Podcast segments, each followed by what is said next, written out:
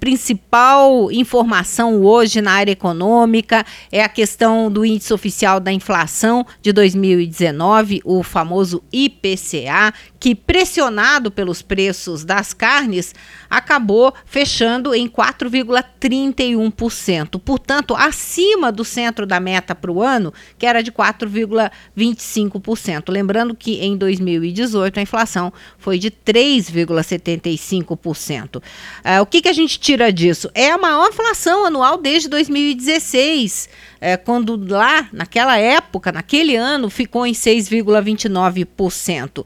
Agora, o grande vilão, com certeza, foi a carne, acabou fazendo com que esse índice subisse já que subiu 32,4% no ano, principalmente ali a partir do mês de novembro. Esse resultado da inflação ficou acima do esperado pelo mercado.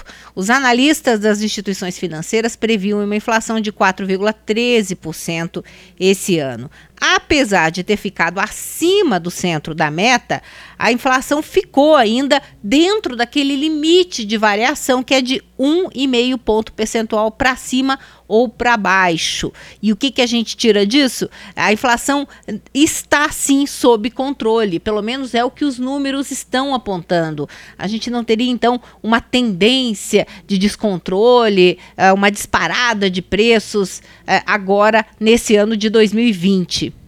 Com relação aos dados econômicos, eu chamo a atenção é, do ouvinte também, principalmente dos aposentados, é, para informar que o índice de reajuste, agora com essa inflação, o índice de reajuste para quem ganha acima de um salário mínimo, aposentados, pensionistas e segurados, ficou em 4,48% é, neste ano para calcular o reajuste, é preciso então ter essa variação da inflação. Com isso, o teto anual, o teto do INSS passou agora então de R$ 5.839 para R$ 6.101 é, por mês. O pagamento começa então no dia 27 de janeiro, de acordo com o final de cada benefício dinheiro injetado aí na economia, já que 35 milhões de aposentados e pensionistas estarão na folha de pagamento da Previdência em 2020.